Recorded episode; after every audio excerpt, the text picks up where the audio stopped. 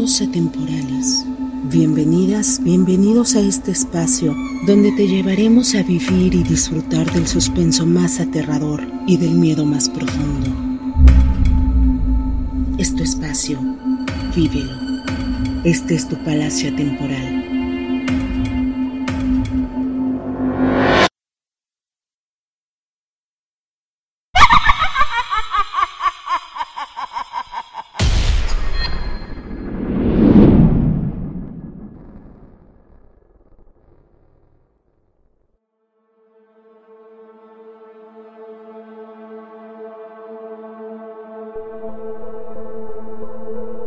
Muy buenos días, tardes o noches. Depende del momento en que estés escuchando este primer episodio de El Palacio Atemporal. Te contaremos una historia sobre la escalofriante experiencia de esta conexión entre vivos y muertos, acompañados de brujas en el camino. Sin más preámbulos, escuchemos la siguiente historia que nos envían desde Querétaro. ¿Están listos para entrar?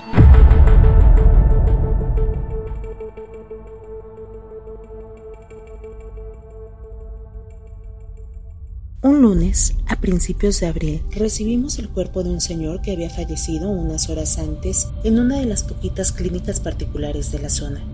Los familiares nos pidieron por favor que los atendiéramos para que pudieran darle cristiana sepultura, ya que habían visitado otras dos funerarias antes que la nuestra y nadie había querido ayudarlos con el muertito. Entonces mi papá, quien en un principio al revisar el certificado de defunción también se había negado, se conmovió al ver a la esposa del difunto cargando a una niña pequeñita y notar que la mujer llevaba los tenis rotos y tanto la blusa como el pantalón ya muy decolorados. Se ven gente muy humilde, pensó.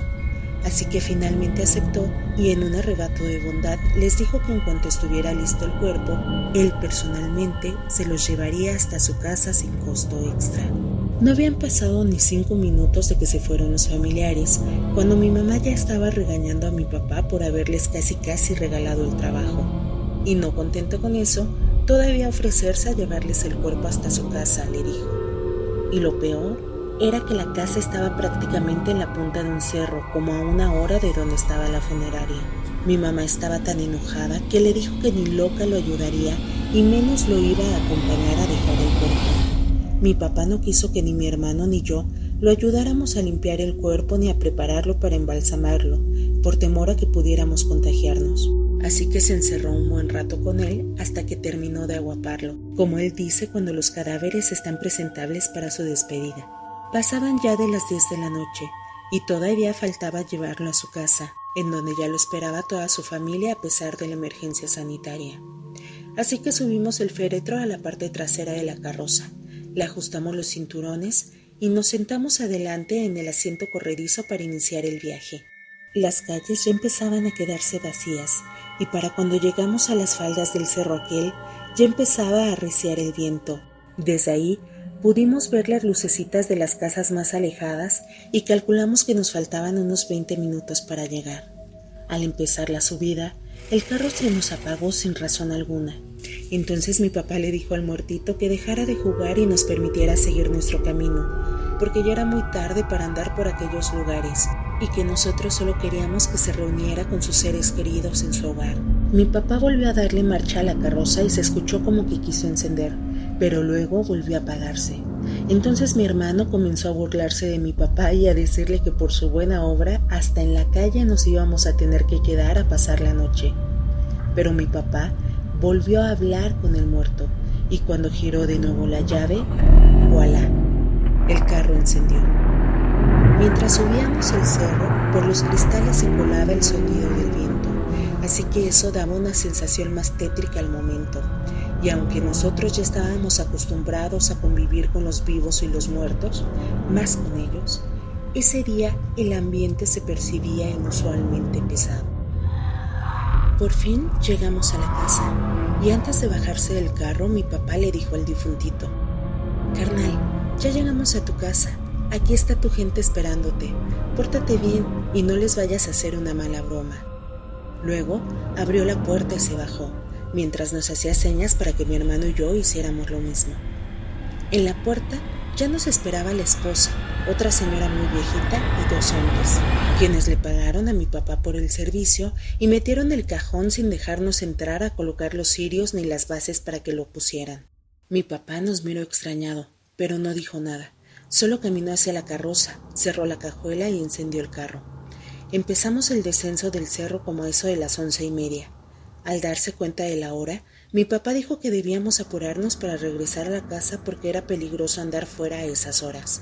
No habían pasado ni quince minutos desde que empezamos a bajar, cuando la carroza se apagó de nuevo, ahí, en medio de la nada. Esto ya no me gusta nadita, dijo mi papá y nos bajamos del carro para ver si nos había calentado o algo, pero no. Cuando cerramos el cofre, vimos que mi hermano estaba parado en la parte trasera de la carroza, dándonos la espalda.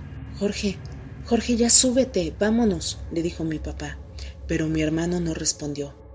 Fue entonces cuando me le acerqué, pero al tocarle el hombro mi hermano me dijo, mira, es una bruja.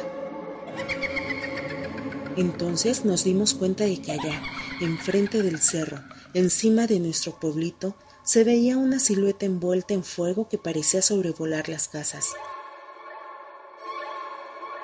Era como si esa cosa se estuviera quemando mientras se alejaba rápidamente del cerro. Mi papá agarró del brazo a mi hermano y me empujó a mí para que me subiera al carro.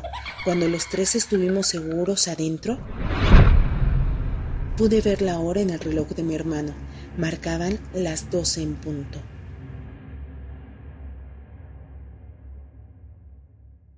Entonces le pregunté a mi papá qué era lo que acabábamos de ver, pero no me respondió. Solamente encendió el carro, que prendió al primer intento, y mientras veía por el espejo retrovisor, dijo, Gracias, carnalito, nos salvaste de encontrarnos de frente con esa bruja. Nuestro atemporal nos comenta que en ese cerro hay muchas historias de personas que se han accidentado luego de ver a una mujer vestida de negro cruzar corriendo la carretera en dirección al vacío para luego lanzarse y ver una bola de fuego atravesar el pueblo.